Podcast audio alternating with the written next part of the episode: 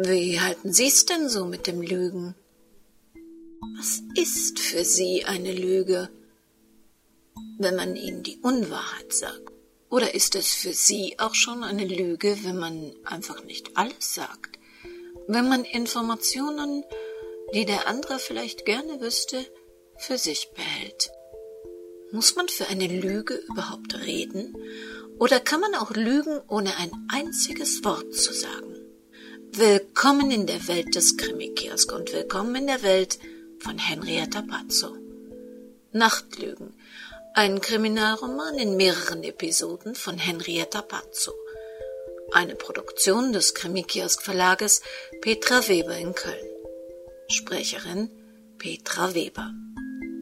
Sie hören Episode 5.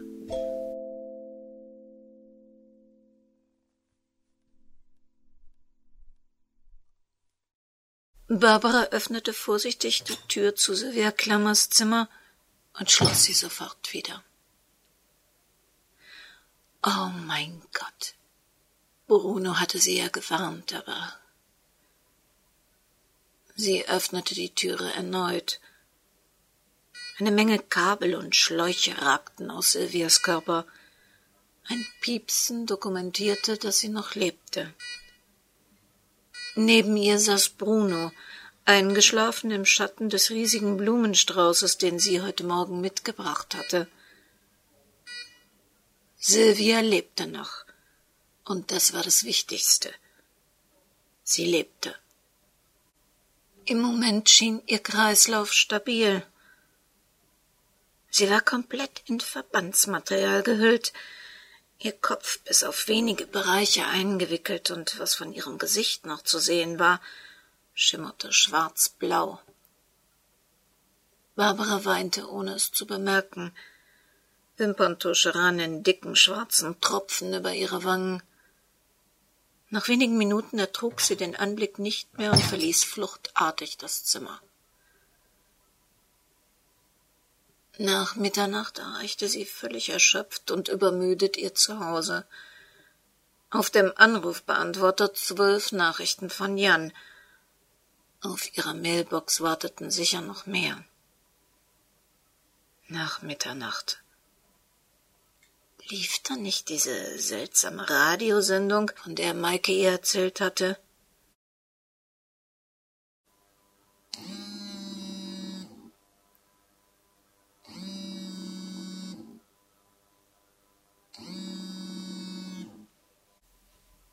Jan, bitte entschuldige, dass ich nicht früher zurückgerufen habe. Hier war heute der Teufel los. Ist alles in Ordnung? Ich habe mir unglaubliche Sorgen gemacht.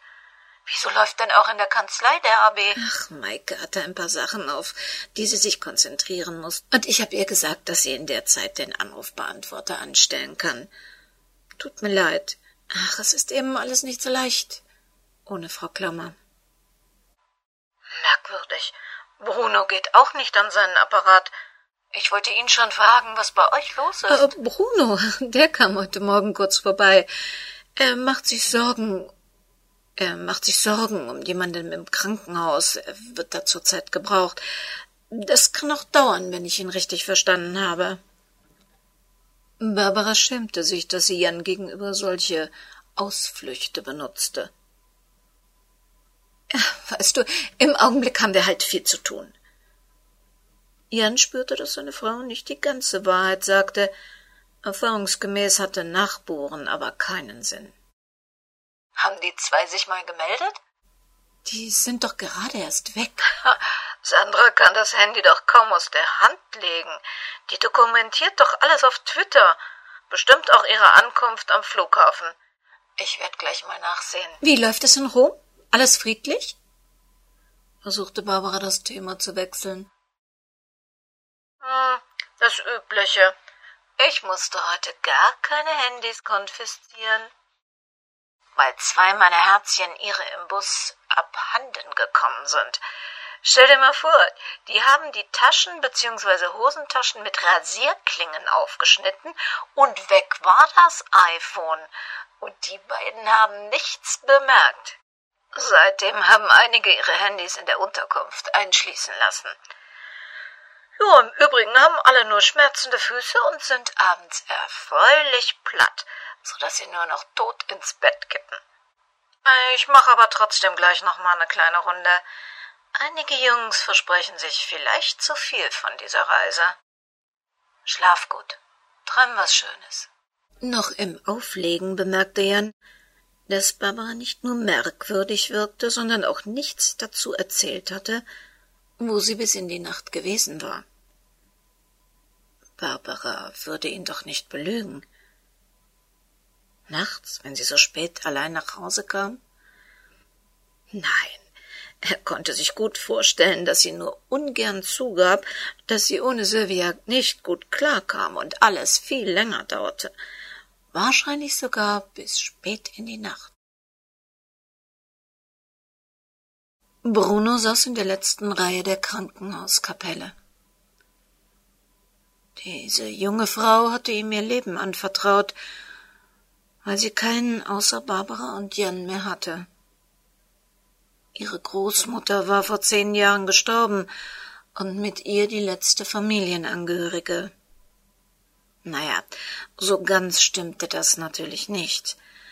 Sylvias Mutter hatte sich früh aus dem Staub gemacht, hatte das kleine Wesen einfach bei der Oma zurückgelassen. Die Kleine muss damals so drei, vier Jahre alt gewesen sein. Was waren das nur für Menschen? Ja, klar, mit siebzehn Mutter zu werden, war natürlich nicht leicht. Aber was konnte der kleine Wurm dafür? Viel wusste das Mädel ja nicht über seine Mama, nur dass sie ein lockerer Vogel gewesen sein musste, der wohl keine Jugendsünde ausgelassen hatte. Flatterhaft, hatte die Oma immer gemeint. Flatterhaft. Und eines Tages hatte sie dann wirklich die große Flatter gemacht. Nach Ibiza. Hat das arme Mädchen einfach zurückgelassen für ein bisschen Hippie-Leben unter warmer südlicher Sonne. Mein Gott, Eltern gab das. Ob da was dran war? Also das Blut dicker als Wasser ist? Ob man als Mutter spürte, wenn das eigene Kind mit dem Tod rang? Gerade jetzt könnte sie ihre Mutter gebrauchen. Er könnte ihre Mutter gebrauchen. Er könnte sich mit ihr beraten, überlegen, was Sylvia gewollt hätte. Aber diese Frau hatte sich ja einfach aus dem Staub gemacht. Für ein bisschen persönliche Freiheit hatte sie ihr Baby einfach zurückgelassen. Ja, die Oma wird's schon durchbringen. Und gute Arbeit hatte die Oma geleistet. Tolles Mädchen war Silvia geworden. Gescheit, freundlich, temperamentvoll und anders als ihre Mutter immer verantwortungsbewusst. Ach, warum traf es immer die Falschen? Warum wurden Schweinehunde steinalt und zwei nette Frauen mussten dran glauben? Vorwurfsvoll betrachtete Bruno das große hölzerne Kreuz an der Wand der Kapelle. Er hatte Barbara nicht alles erzählt. Es musste eine Entscheidung getroffen werden. Morgen. Ganz früh.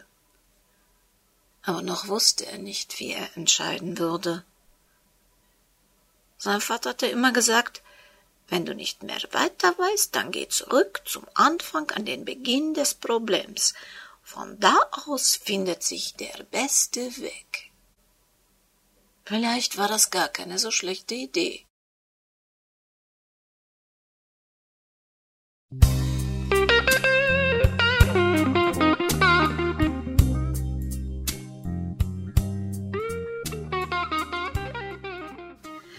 Und für heute haben wir es fast wieder geschafft.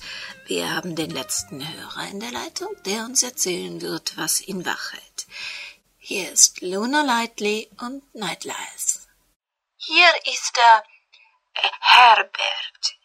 Ich kann nicht schlafen, weil ich mir Sorgen um meine Freundin mache. Okay.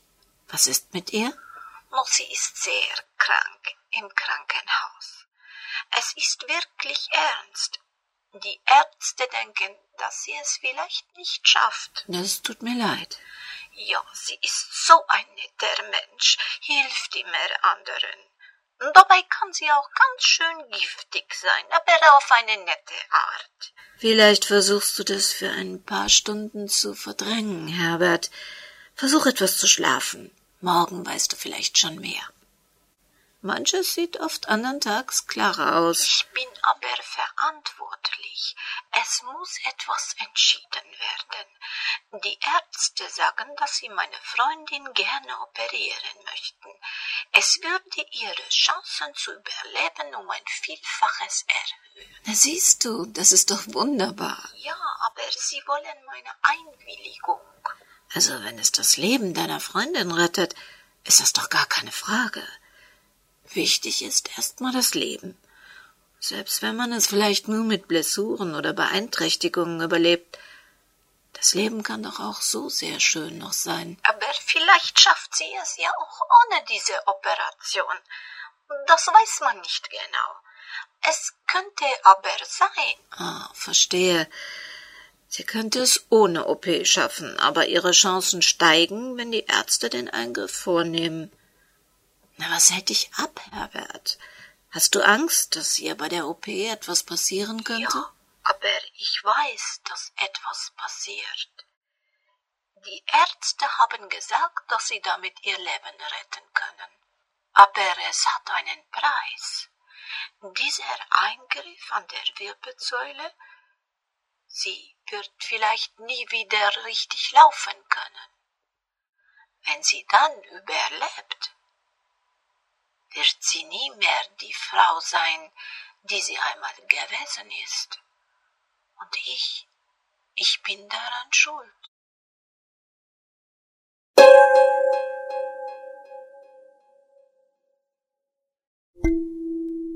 Das war's für heute über Lügen und Wahrheiten. Wir hören uns wieder in der nächsten Woche. Die Musik war von Admiral Bob auf ccmixter.org. Kann man sie kostenlos laden. Dort ist sie unter dem Titel Slow Blues Backing Track zu finden und natürlich auch in unserem Impressum im Bereich Urheberrechte Musik, das Sie auf www.krimikiosk.de finden. Wir freuen uns, wenn es Ihnen gefällt und wenn Sie vielleicht bei Ihren Weihnachtseinkäufen daran denken, einen kleinen Umweg über unsere Links zu Amazon, Audible und Co. zu nehmen. Wir wünschen Ihnen eine schöne Adventszeit und hören uns in der nächsten Woche wieder. Lassen Sie sich nicht stressen. Sie wissen schon, gut auf sich aufpassen.